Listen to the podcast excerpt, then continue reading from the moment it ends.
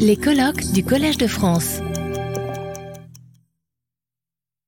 Nous commençons sans plus tarder. Alors je, m'excuse de ne pas avoir été là hier après-midi, mais maintenant j'ai des obligations ailleurs le jeudi après-midi euh, que je dois respecter, en tout cas pour les débuts.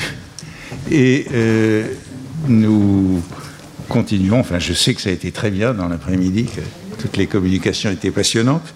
Et euh, nous continuons euh, avec Marx et les philosophes. Et comme euh, hier, nous ne présentons pas les, les orateurs, puisque dans le programme, il y a des biographies assez détaillées de ce qu'ils ont voulu vous faire savoir. Et nous entendons en premier Alexandre Ferron nous parler de Merleau-Ponty, la présence de Marx dans les cours de Merleau-Ponty au Collège de France. À vous la parole. Merci beaucoup pour cette introduction. Euh, merci beaucoup aux organisateurs et à l'organisatrice, donc Antoine Compagnon, euh, Pierre-Michel Menger et euh, Céline Surprenant, euh, pour l'organisation de, de, ce colloque sur une question assez paradoxale, euh, comme on a pu le, le voir hier, à savoir euh, Marx au Collège de France, puisque non seulement Marx euh, n'a jamais été au Collège de France ni candidat, évidemment, mais que, comme ça s'est un peu révélé hier, la plupart des personnes qui ont occupé des chaires au Collège de France n'étaient pas marxistes, voire se signaler par une opposition, à quelques exceptions près, assez forte à Marx euh, et au marxisme. Et il me semble que c'est aussi l'un des intérêts, euh, on pourrait dire, du cas Marx, puisque Marx opère comme une espèce de révélateur d'une certaine manière, euh, puisque aussi ce qui s'est fait euh, au fil de la journée hier, c'est qu'on a vu qu'on ne pouvait pas seulement traiter l'individu, les différents euh, professeurs dans leur face d'enseignants et de chercheurs, mais qu'il fallait prendre en compte, on peut dire, l'individu total dans sa dimension à la fois de scientifique, mais aussi d'homme inscrit dans une certaine société et prenant des positions euh, politiques. Et c'est seulement comme ça, souvent, qu'on pouvait comprendre aussi leur rapport à Marx et au marxisme. Euh, et du coup, par là, euh, se révélait un peu la difficulté ou l'impossibilité de faire un partage vraiment net, ou absolu en tout cas, entre la dimension scientifique et la dimension, on pourrait dire, politique ou d'engagement d'un individu. En tout cas, le partage n'est jamais parfait. Ce qui amène aussi à cette question euh, qui se pose aussi euh, pour toutes les institutions universitaires et de recherche de la difficulté pour penser cette articulation entre la politique et la scientificité qui sont toujours d'une certaine manière euh, liées. Alors, l'objet de mon intervention euh, est d'étudier la place qu'occupe Marx dans les cours de Merleau-Ponty au Collège de France. Alors, la question, d'une certaine manière, ne va pas de soi, puisqu'au premier regard, on pourrait avoir l'impression que euh, la présence de Marx dans ces cours est relativement discrète. Il est vrai que Merleau-Ponty, dès les années 1930, a un rapport très étroit à Marx euh, et au marxisme, à la fois d'un point de vue politique, mais aussi et surtout d'un point de vue théorique euh, et philosophique. Donc le marxisme et Marx a un rôle très important dans la constitution de sa propre pensée, de sa propre philosophie. Deuxième élément, Merleau-Ponty est peut-être l'un des premiers grands propose l'une des premières grandes interprétations philosophiques du marxisme en France.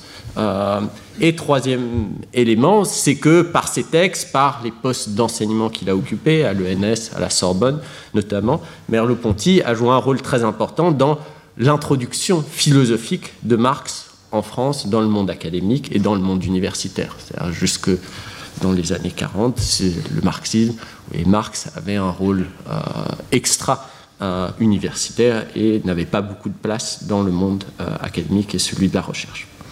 Et Merleau-Ponty l'a fait en formant de nouvelles générations philosophiques de l'après-guerre qui ensuite ont eu un rapport plus proche et différent euh, au marxisme. Alors pour ne citer que quelques-uns, De Santi, Train-Ductao, Althusser, Foucault, etc., sont tous passés par cet enseignement de euh, Merleau-Ponty.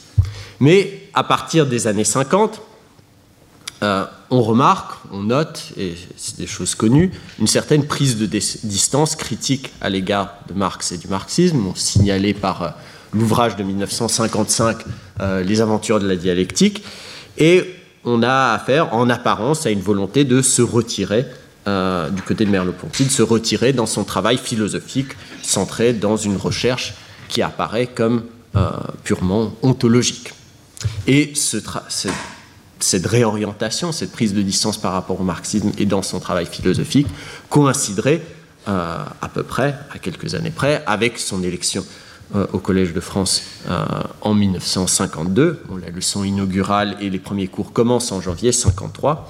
Et si on regarde un peu superficiellement les titres des, cours de Merleau-Ponty entre 53 et 61, l'année de sa mort, les cours ne semblent pas indiquer un intérêt, en tout cas manifeste ou explicite, pour le rapport à Marx. Alors, l'idée que je voudrais avancer euh, et développer, c'est que cette perspective sur la dernière période euh, de Merleau-Ponty et sur ses cours au Collège de France n'est pas entièrement euh, juste en ce qui concerne le rapport à Marx et au marxisme.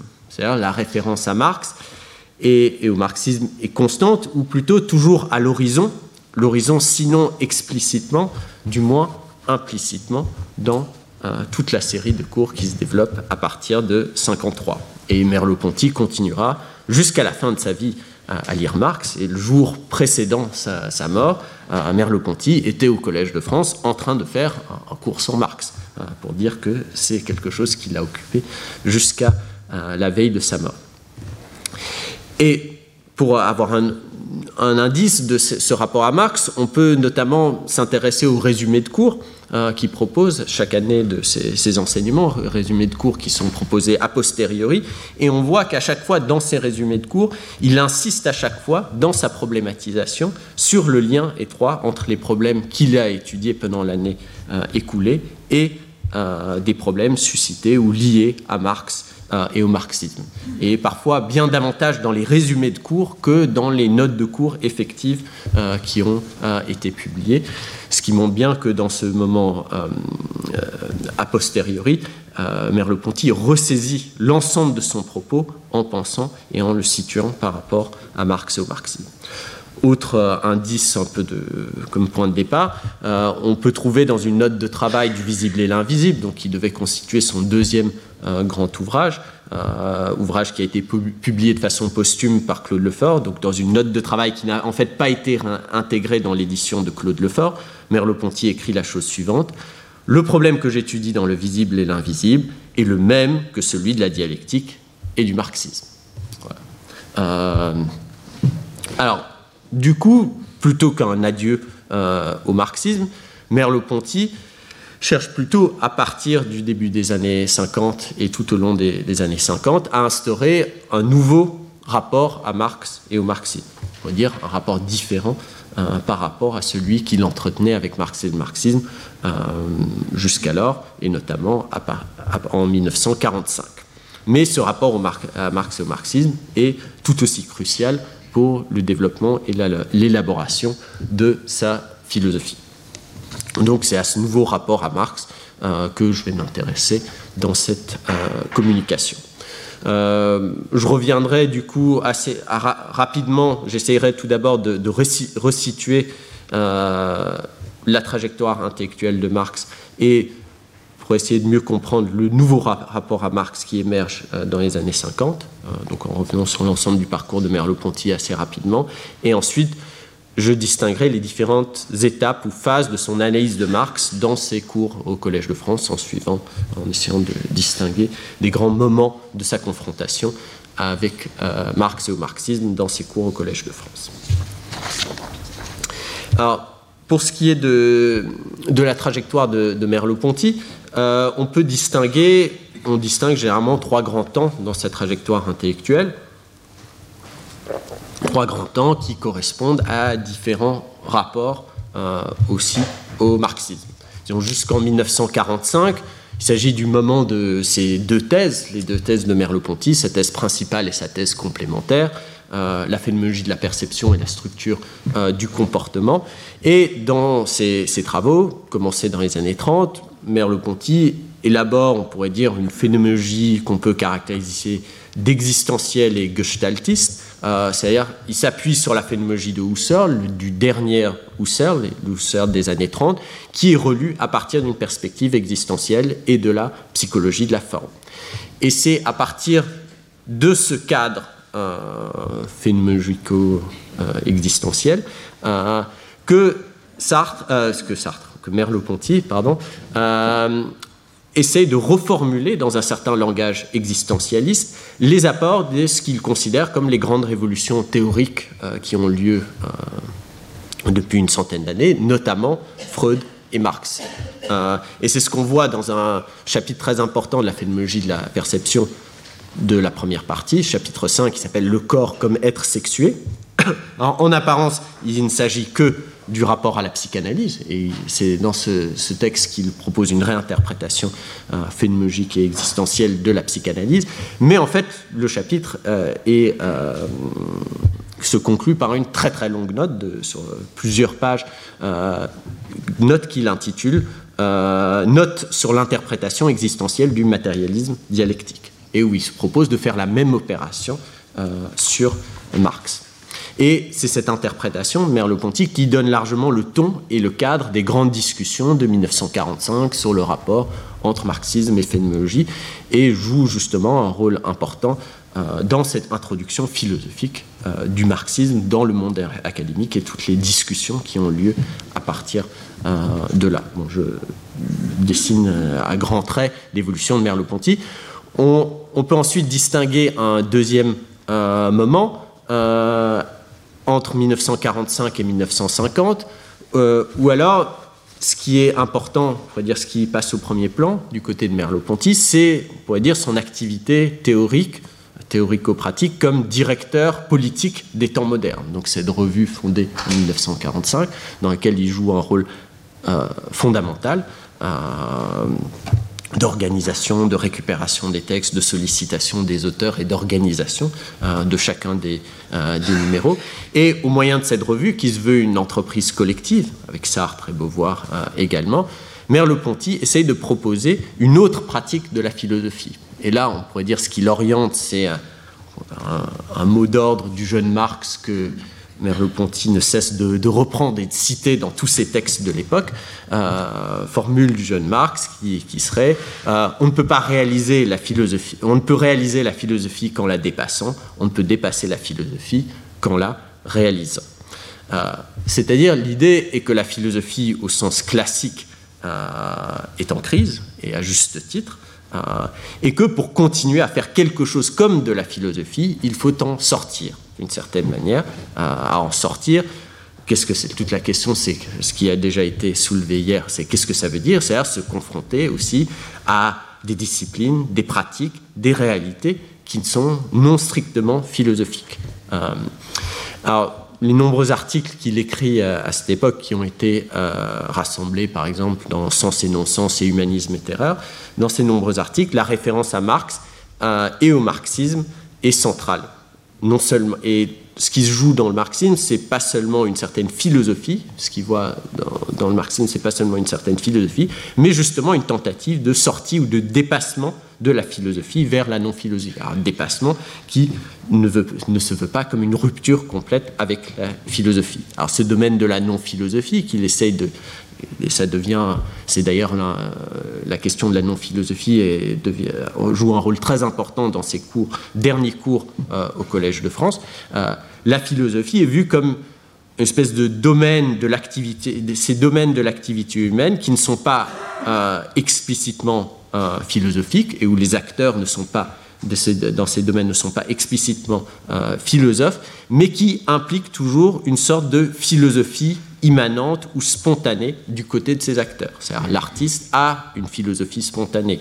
L'homme politique ou le militant politique a une sorte de philosophie spontanée. Le scientifique a une sorte de philosophie spontanée qui, très souvent, ne correspond pas du tout à la philosophie explicite de ces mêmes acteurs. Donc c'est pour ça qu'il faut revenir à cette philosophie spontanée contre parfois la philosophie officielle que ces différents individus euh, professent. Et ce qui se joue, c'est que Marx indique pour euh, Merleau-Ponty la perspective et l'espoir d'une possible résolution et c'est ça qui, c'est comme ça qu'il investit la référence à Marx, indique la perspective d'une résolution de ce qu'il considère comme les différentes antinomies euh, théoriques du monde moderne, l'opposition entre conscience et corps, esprit, matière, sujet, objet, individu et société, mais aussi les différentes antinomies pratiques, la fin, les moyens, violence, humanisme, libre développement de l'individu et justice sociale, etc. Euh, et donc Marx est investi comme la possibilité de dépasser ces différentes oppositions qui conditionnent non seulement la pensée moderne, mais le monde euh, moderne. Et du coup, ce que l'auteur marxiste dont se revendique euh, Merleau-Ponty, c'est non seulement Marx, mais aussi un personnage qui est un philosophe moins connu alors à, l'époque en France, à savoir euh, Georg Lukács, et notamment son ouvrage Histoire et conscience de classe, qui qui est pour Merleau-Ponty euh, le signe de ce que serait ce marxisme vivant qui essaie de dépasser euh, les contradictions du monde moderne. Il reprend d'ailleurs les formules de Lukács sur l'idée d'une euh, antinomie de la pensée bourgeoise, antinomie de la pensée moderne. Et ce que défend Merleau-Ponty à cette époque-là, c'est ce qu'il appelle, dans certains textes, un communisme ou un marxisme occidental, c'est-à-dire une espèce de marxisme qui aurait retrouvé euh, ses sources vivantes et révolutionnaires contre la déformation théorique et politique qu'elle subirait en Union soviétique et dans la pratique euh, des euh, partis communistes. Alors, donc ça, c'est une période qui s'étend à gros traits jusqu'en 1950, et ensuite, à partir de 1950, on remarque une rupture importante dans la trajectoire politique de Merleau-Ponty, et émerge alors une espèce de situation de crise. Euh, le, modèle qu'avait mis en place Merleau-Ponty dans, sa pensée euh, et rentre en crise. Rentre en crise d'abord euh, par toute la question des discussions autour de l'existence des camps en Union soviétique. donc, ce qui produit un éditorial. Merleau-Ponty signe un éditorial avec Sartre en 1950 sur cette question-là. Mais ensuite, c'est le début de la guerre de Corée et toute une série d'événements internationaux très importants euh, et politiques qui réorientent euh, la manière dont il se rapporte au, marxisme. Et il se situe alors dans une attitude plutôt de retrait et de remise en question de ce projet de dépassement, euh, dépassement de la philosophie, dépassement réalisant de la philosophie qu'il avait investi à partir des années 30 et notamment à partir de 45. Alors, à partir de 1953, deux facteurs vont amplifier cette situation. Premier, premier facteur, c'est sa rupture avec les temps modernes et avec Sartre, à l'été 53, euh, qui trouve son expression théorique dans l'ouvrage Les aventures de la dialectique, euh, qui est à la fois qui peut être lu comme un règlement de compte théorico-philosophique avec Sartre et les temps modernes, comme également une reprise et une réplique critique à son propre ouvrage Humanisme et terreur, euh, et aussi, ça a été lu de cette manière, comme un, une critique de Marx euh, et un adieu à la, révolution, à la question de la révolution. Deuxième facteur important de son évolution en 1953, c'est son élection au Collège de France, donc en 1952.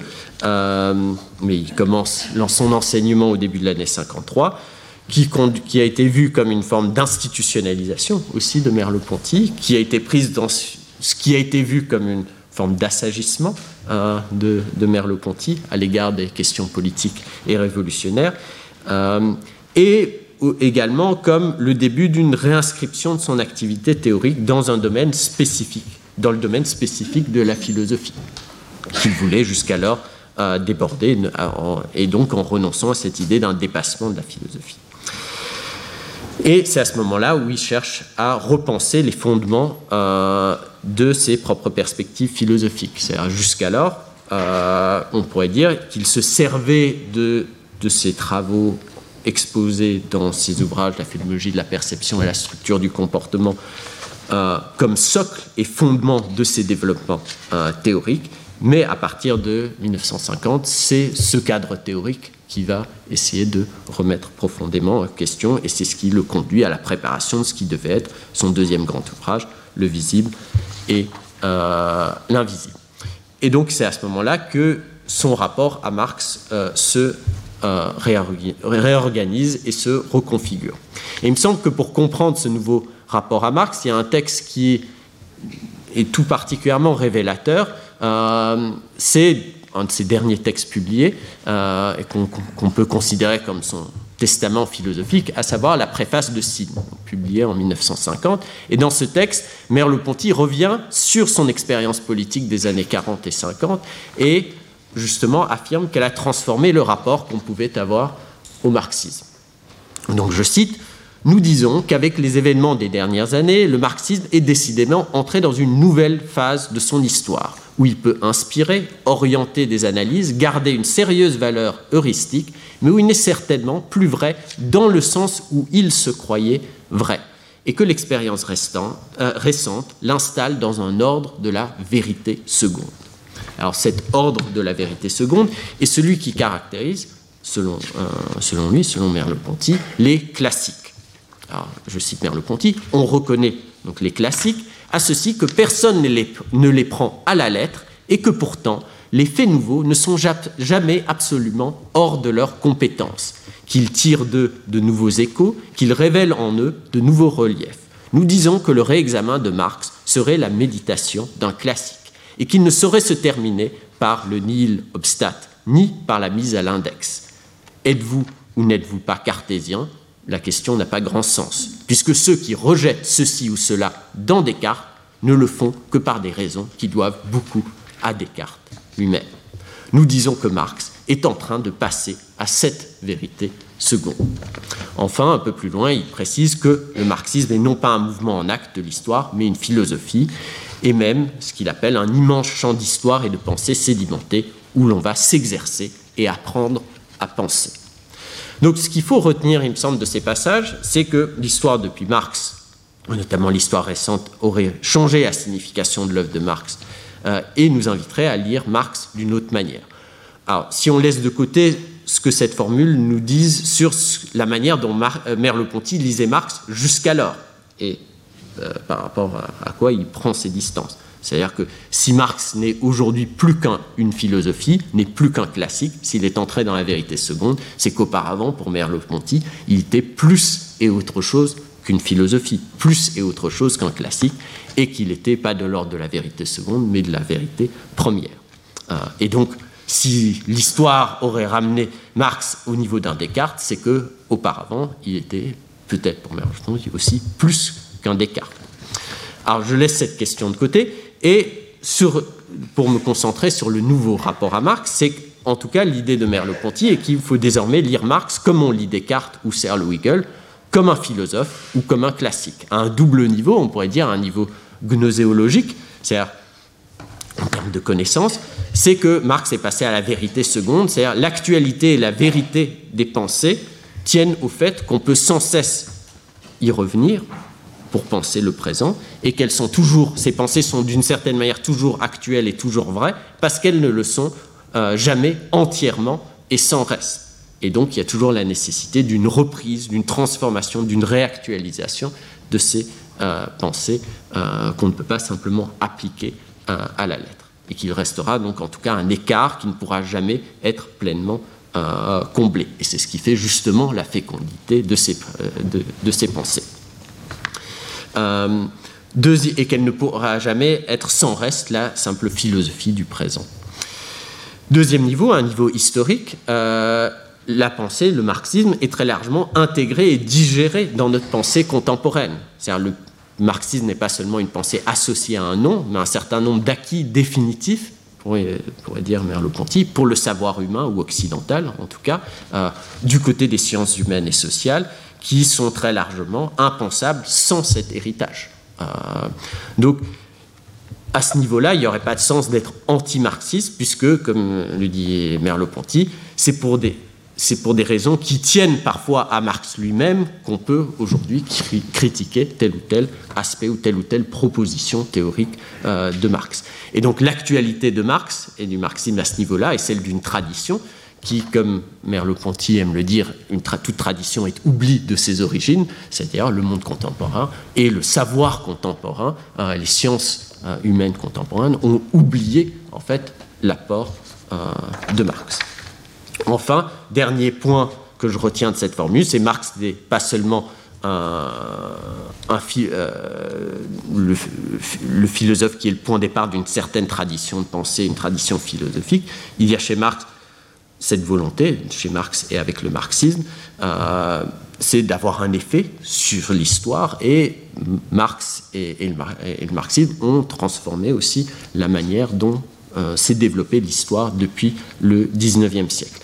Et en cela, euh, le marxisme constitue ce que Merleau-Ponty appelle cet immense champ d'histoire et de pensée sédimentaire où l'on va s'exercer et apprendre à penser. C'est-à-dire l'histoire du marxisme, de son devenir, est comme un terrain pour la pensée, pour mettre à l'épreuve ses analyses, ses concepts et ses cadres théoriques, euh, quels qu'ils soient.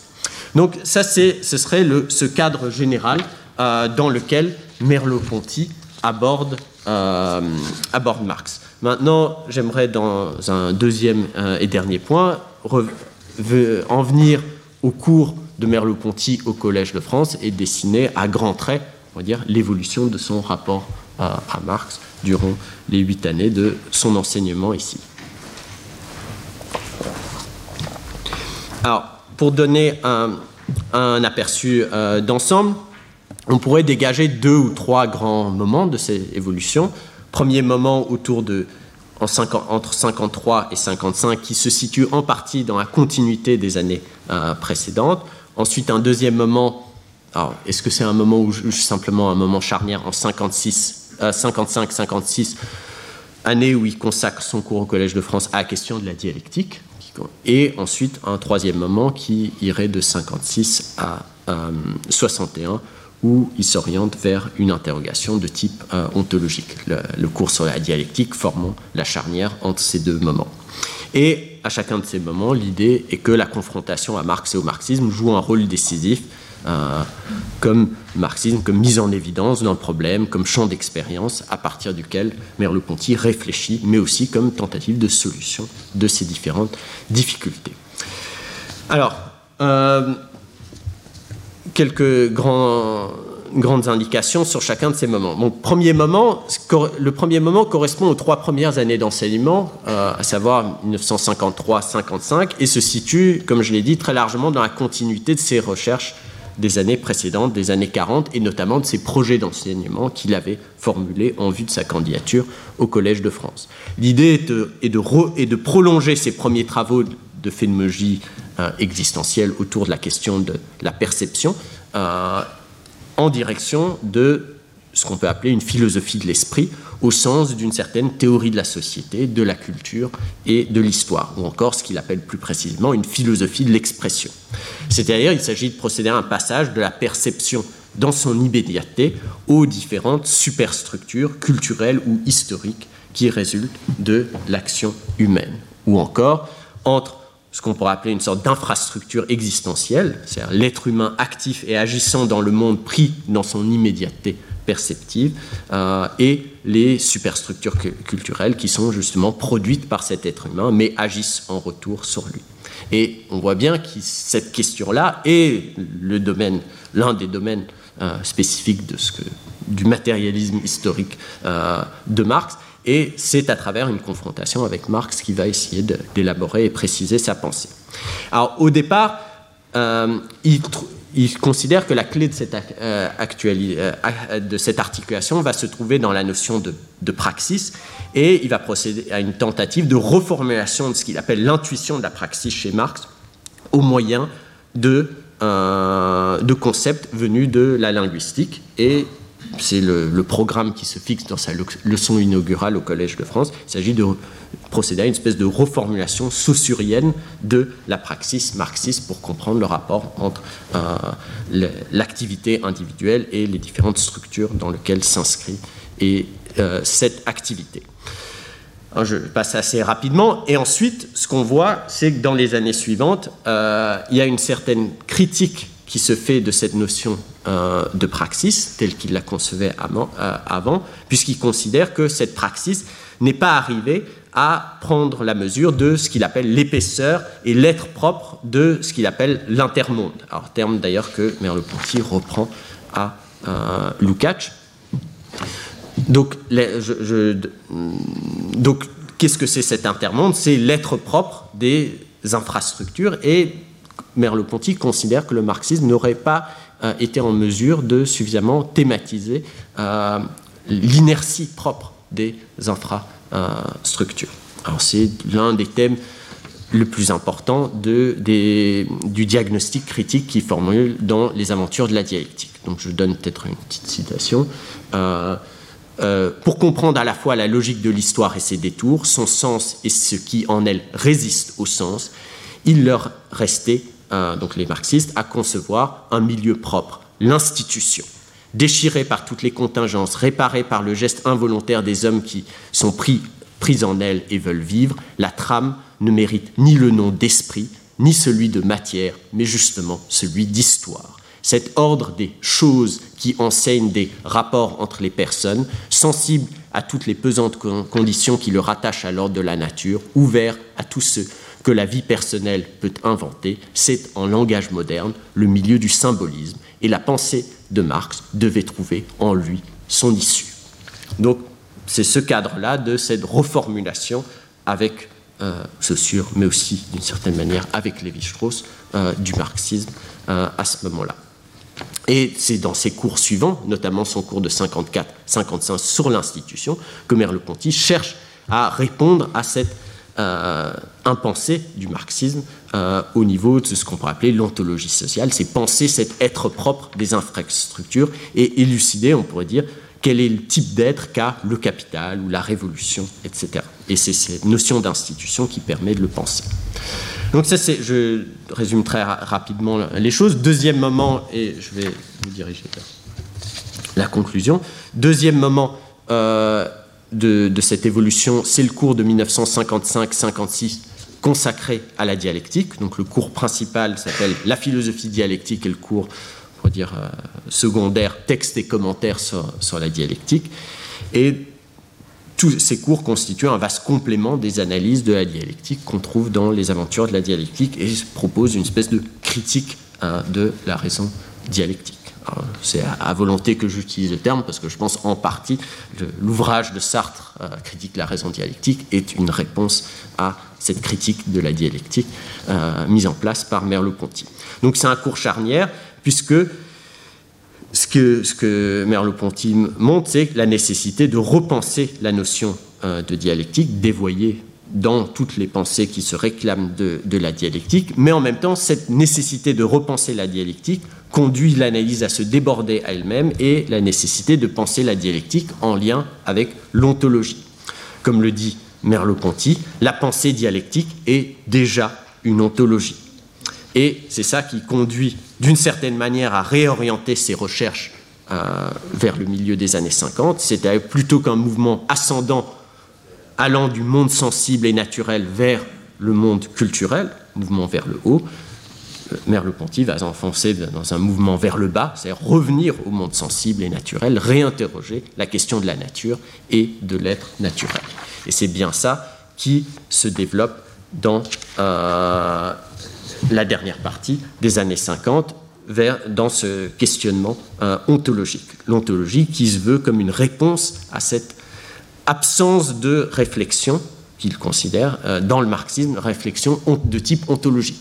Quand vous parlez de matière, de quoi vous parlez euh, Quand vous parlez de dialectique, de quoi vous parlez Etc. Donc quel est l'être de ces différentes entités qui sont avancées par le marxisme?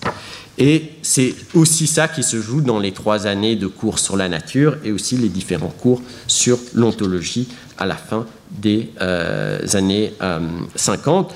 Euh, C'est-à-dire, comme l'écrit Merleau-Ponty dans son résumé de cours de 56-57, le problème de l'élaboration d'une philosophie de la nature aurait dû être celui des marxistes.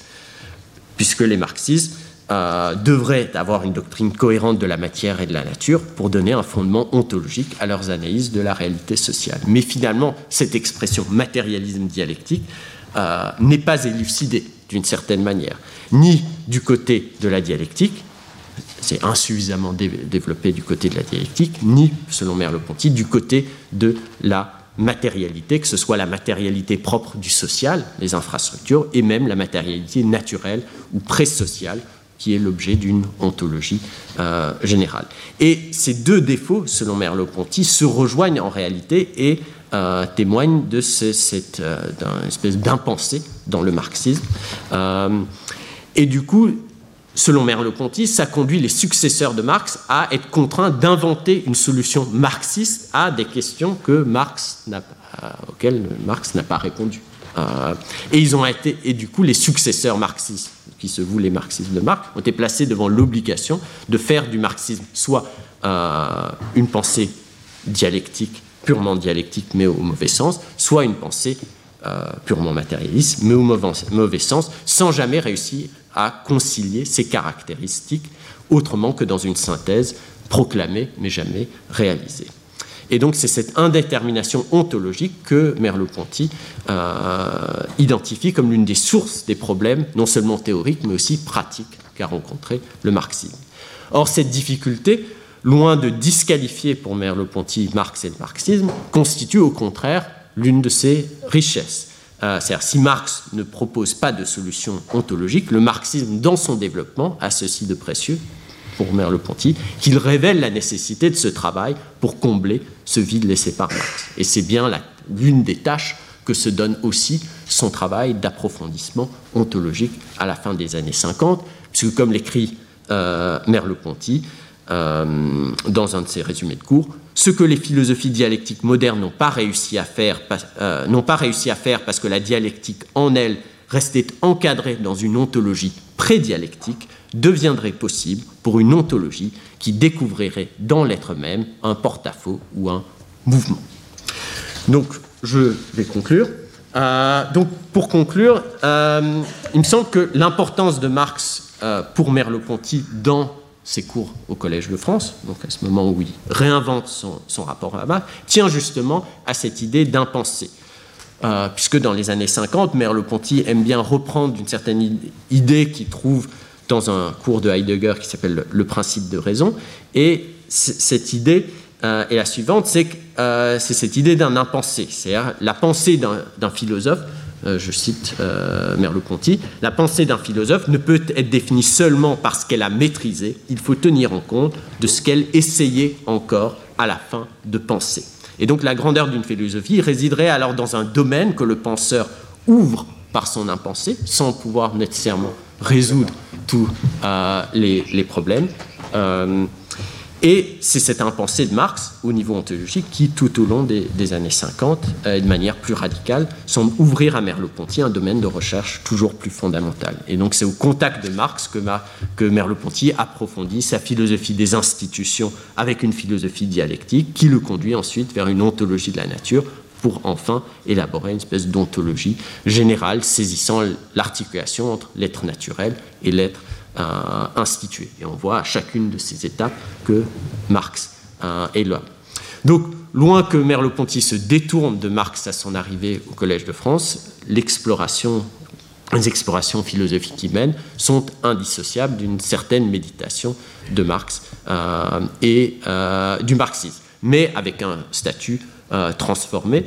Et du coup, on peut se demander quel est cet euh, héritage de Merleau-Ponty dans la lecture de Marx. Alors on pourrait dire c'est un, héritage ambivalent, puisque première chose, c'est ce qu'il ouvre, c'est la possibilité d'une lecture purement philosophique de Marx. Et c'est bien ça qui désigne dans la préface de Sine, c'est aller dans le sens d'une lecture purement philosophique de Marx, et donc une appropriation proprement philosophique de Marx, mais en même temps, cette appropriation philosophique de Marx enlève toute une partie aussi de ce qu'a été le marxisme, c'est-à-dire une pensée qui ne se voulait pas seulement une pensée restreinte à un certain domaine, à un certain champ, mais une pensée qui voulait agir sur le monde, le transformer et avoir euh, une certaine euh, effectivité. Euh, donc cette ouverture à la philosophie de Marx est enfin, d'une certaine manière, aussi un recouvrement euh, du projet même euh, de Marx. Euh, je vous remercie. Retrouvez tous les contenus du Collège de France sur www.colège-2-france.fr.